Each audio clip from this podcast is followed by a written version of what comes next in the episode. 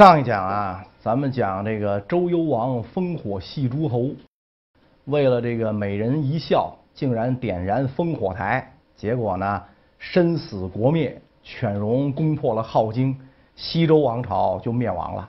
这也是这个华夏民族建立的王朝啊，第一次被游牧民族所灭亡。而以后这一幕呢，在中国的历史上是一再的上演。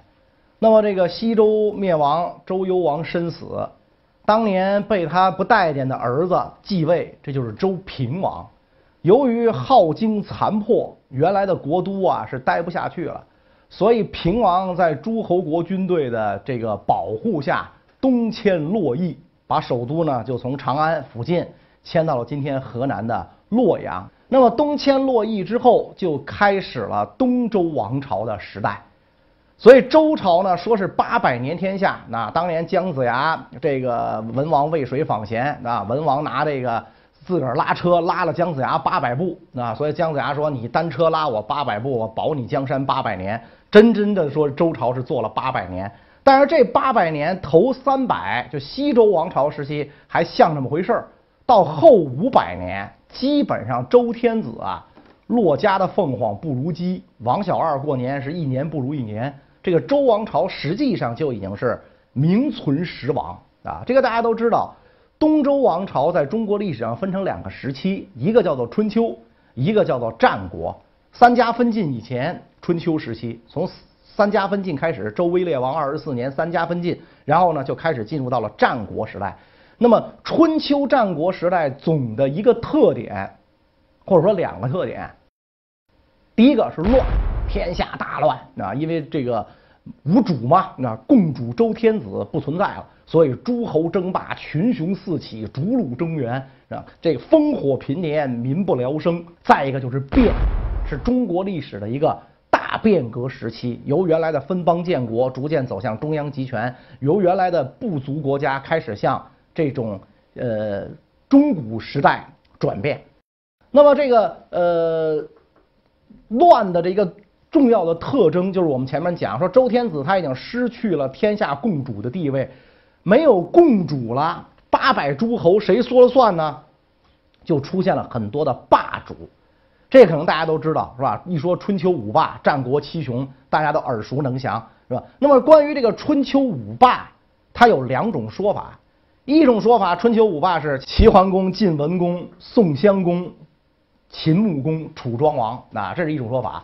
还有一种说法呢，是没有这个秦穆公，也没有宋襄公，而是这个齐桓公、晋文公、楚庄王、吴王阖闾、越王勾践。到底哪种说法为主？这就跟三皇都包括谁似的，是吧？笔墨官司打了几千年，也没人能争明白，争这玩意儿也没意思。就跟你非要问我秦始皇他爸爸到底是谁，这就俩字儿无聊。你问这种问题，是吧？所以甭管这个五霸是谁，总之。当时的形势就是后用后边的这个成语来解释：秦失其路，天下共逐之，对吧？所以这个就诸侯就上了，那就老老大没了，大家都抢着当老大。但最早称霸的还真不是这五位大佬，而是一个在春秋战国时期一直当小弟角色的郑国。郑国在春秋这些诸侯国里啊，辈分非常低。郑国开国的这个国君桓公是周厉王的小儿子啊，就那个那个国人暴动给赶走的那个周厉王，他的小儿子，所以基本上到到了西周末年，他才被封为诸侯。那么这个郑国当时他的位置啊，靠近犬戎啊，周厉王封自己的小儿子到那儿啊，到这个边区当司令去挡这个犬戎，所以这个。这个郑国国君就很很很不开心嘛，是吧？这个地方老老老打仗，是吧？敌人一来，我先上，是吧？我先上的意思就是我先挂嘛，是吧？所以这个不好，那处心积虑的就想搬个家。那但是呢，天下的土地都已经被先王分封殆尽，你搬家往哪儿搬？有一个大臣就给他出了一个主意，我们要搬到河济以南。河济以南是什么地方呢？哎，就是河南啊。咱们搬到那儿去，那地方好啊！他说：“郑桓公说不行啊，那地方人有诸侯国啊，有俩小国在那儿，咱们哥们儿去了这没地儿待呀。”然后这个大臣就跟郑桓公讲了，说那俩诸侯国呀，不得人心，国君暴虐，咱们去了之后，一点一点蚕食他们的地盘，他的地盘就归咱了。哎，所以郑桓公觉得这主意好啊，这主意好。这个时候就是丛林法则嘛，谁这个这这个胳膊粗拳头大，谁就是老大。所以这个郑桓公就往那边搬家，愣在这两个小诸侯国国之间挤出了十座城市。啊，然后以这个十座城开始为基础，就把郑国的全部家当、坛坛罐罐、什么男女老幼，就逐渐的往那儿搬。到最后，郑国就基本上立在了河济之南的地区，也就是今天河南新郑啊。这个这个这个市得名就这么来的啊。搬到这儿，所以郑桓公搬过去之后非常高兴嘛，是吧？这个这个地方中原土地肥沃，是吧？四通八达，所以比原来的防犬戎那地儿好了。但是。这就是人算不如天算啊！郑桓公处心积虑的想躲犬戎，还是没躲开，因为他是天子客卿，是吧？在天子家是当官的，所以当这个犬戎攻破镐京的时候，郑桓公要奉命去保护幽王啊！这小子他也真勇敢，是吧？为了同族的子侄，豁出去了，真往上上，结果挂掉了。所以这样一来的话，这个。呃，到新郑这个地方呢，他也没享什么福。他的继接班人武公开始大力经营。你想啊，郑国是本身就是二代出身，是吧？就是属于官官二代，是吧？这个这个应该算红二代了，是吧？根红苗正，又是烈士子女，那肯定这个各国都得高看一眼。特别是平王东迁的时候，都是郑国军队保护着。到了河南，那地儿我熟嘛，是吧？所以这样一来，郑国的发展就越来越好。那武公时期呢，就为郑国的强盛打下了基础。直到武公的儿子庄公，庄公是在中国历史上特别有故事的一个人啊。这个郑庄公啊，在位四十三年，他这个人有什么故事呢？可能大家都比较熟悉，我们在中学教材就学过郑伯克段于鄢，对吧？学过黄泉见母。这些故事，因为郑郑庄公啊，他出生的时候啊，他不是顺产，让他妈是受了老罪了啊，差点没给他妈折磨死。以我们今天的医疗水平，不行就剖呗。那个时候可没有这两下子，是吧？所以难产对任何人、任何阶级的女性都是要命的事儿。所以他妈就给他出了出生之后，他妈给他起个名叫戊生啊，郑庄公叫戊生。戊生是啥意思呢？这不是文言文，这就是当时的大白话，就是倒着生啊，倒着出来的。中国古人起名开始文雅一点儿，那是从汉朝才开始。先秦时候的人起名叫什么都有，不必丑，不必俗，是吧？你像楚成王叫黑豚，你这今天这外号都不能叫这名字，是吧？你说，嗯，齐桓公小白，你这这狗才叫这名呢，今天，对吧？所以他这个。那个时候的人，他他这个名字就是随随随啊，有个招呼就中了，是吧？就跟咱那个什么铁蛋儿、狗剩儿一样，是吧？所以正一听一听他妈给他起这名儿，生，你倒着生的，差点没把老娘我折腾折腾死，是吧？所以他妈就不待见他，非常不待见他。他妈喜欢谁呢？喜欢亲弟弟啊，一奶同胞的亲弟弟啊，共叔段，这个是顺着生出来的，所以非常喜欢他。但是因为庄公是长子嘛，啊，按照中国古代的礼法，嫡长子继位，所以这个庄公呢继了位。庄公继了位之后，他妈还是一如既往的不待见他，啊，就非常喜欢这个小儿子共叔段，啊，那偏疼不上色儿，那就跟这个呃庄公说，啊，你这弟弟不容易，你得给他这给他那啊，给他这给他那，特别你得把这个呃咱们郑国最好的一个城市叫京城啊，不是首都的意思，你分给他啊。郑庄公所有的要求都答应，任这娘儿俩予取予求，对吧？你要封号给你。你要这个封地给你啊，你要什么的我都给你啊，予取予求。这样一来的话，这娘儿俩就越来越膨胀，认为庄公软弱可欺。所以郑庄公的妈就跟那个自己的小儿子这共叔段说了：“那咱娘俩起来把你哥做了，那你来当这个这个这个国君啊，报我当年难产一箭之仇，是吧？”然后娘俩就开始动手。但这个时候，你看到傻了吧唧的郑庄公突然采取手段。因为毕竟兵权在他手里嘛，迅雷不及掩耳之势，就把这个自己的弟弟给铲掉了，把妈也抓起来了。那所以这就是著名的郑伯克段于鄢，是吧？所以这就说明一个道理嘛：一个人，那你恨他，就让他疯狂，啊，疯狂爆炸灭亡，是一个最好的办法。那你去煽动他的虚荣心起来，最后是很好的一一一条出路嘛。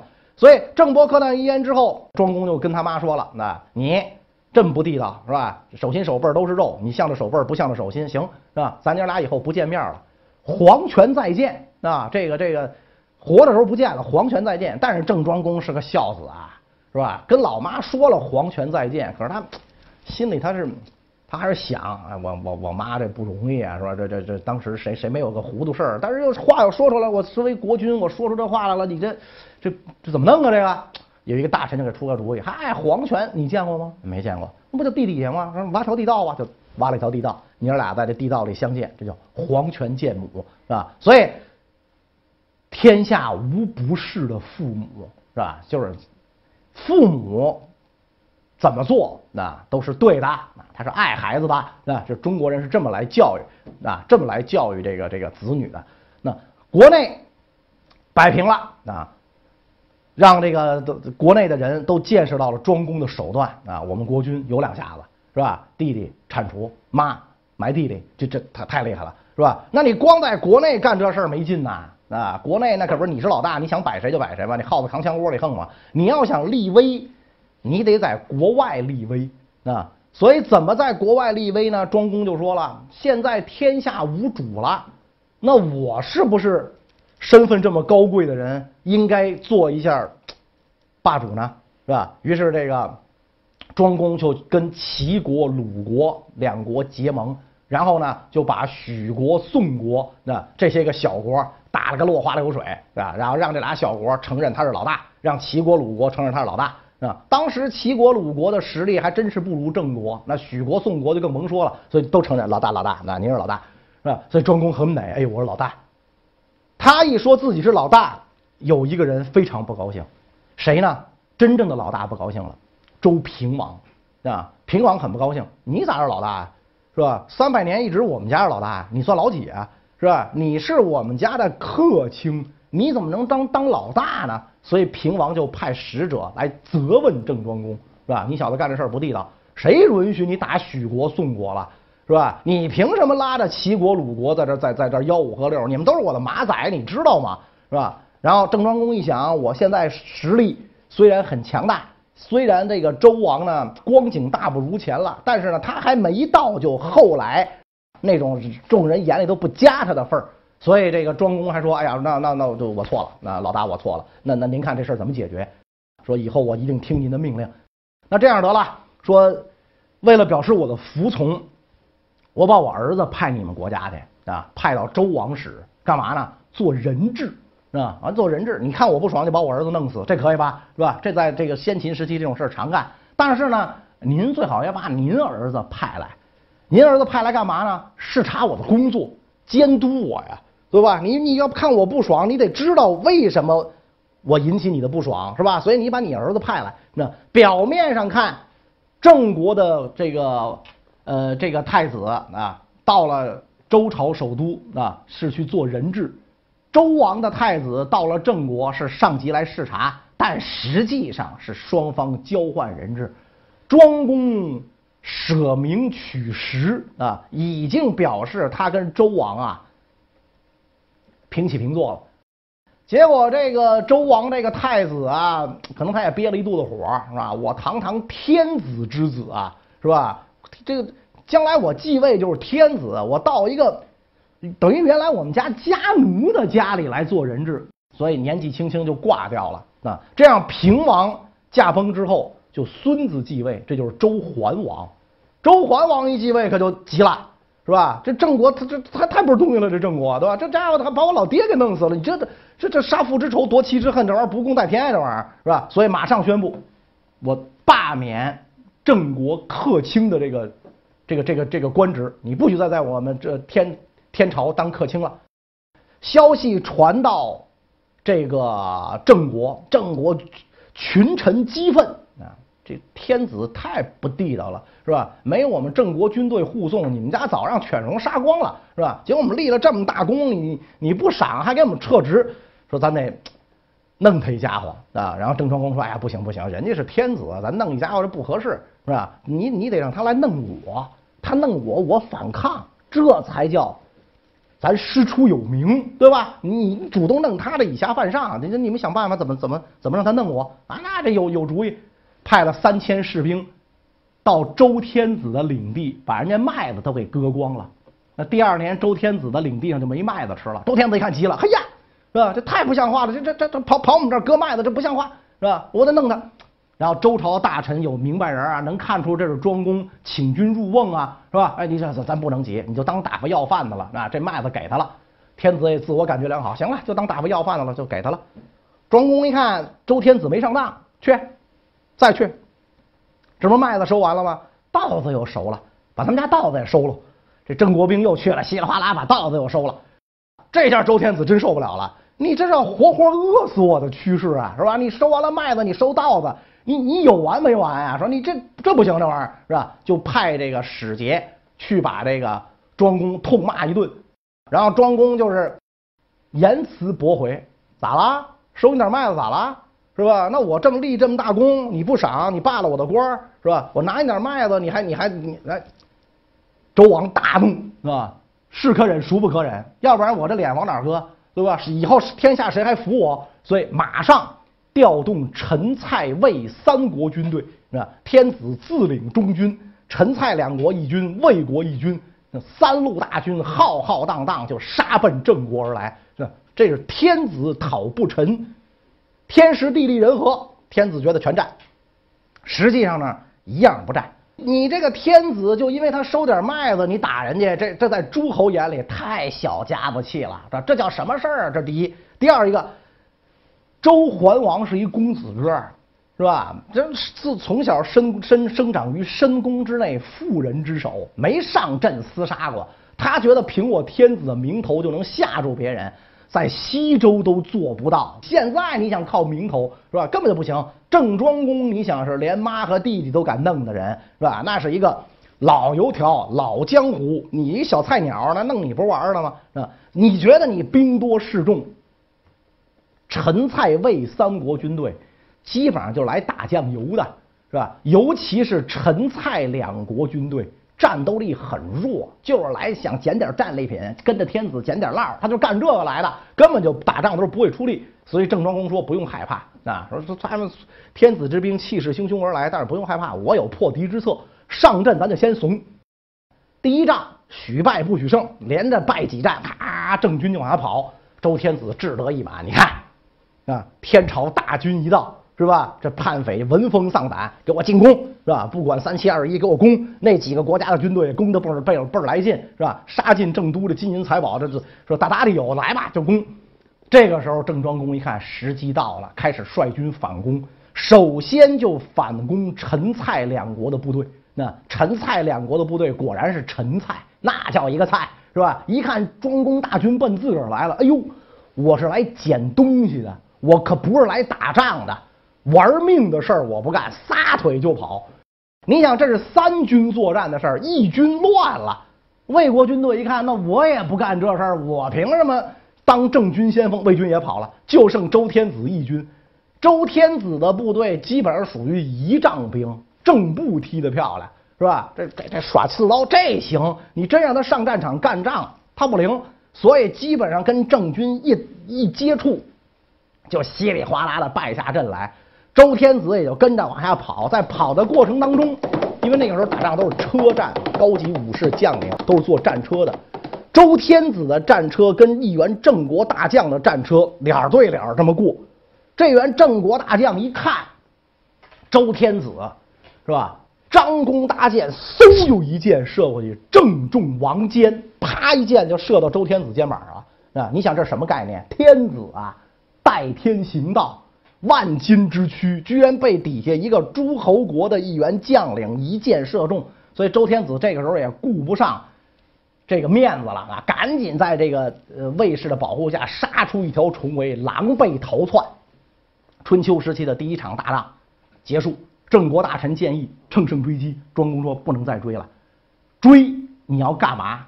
你俘虏了天子，弄死他是吧？他打败了一百次，他还是天子。是吧？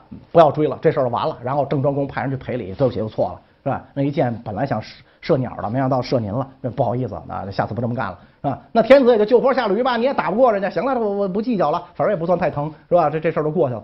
但是从此天子的地位就真的是一落千丈，那这个泡沫被戳爆，那一落千丈，那郑国就真的成了春秋时期的第一位小霸。为什么说他是小霸？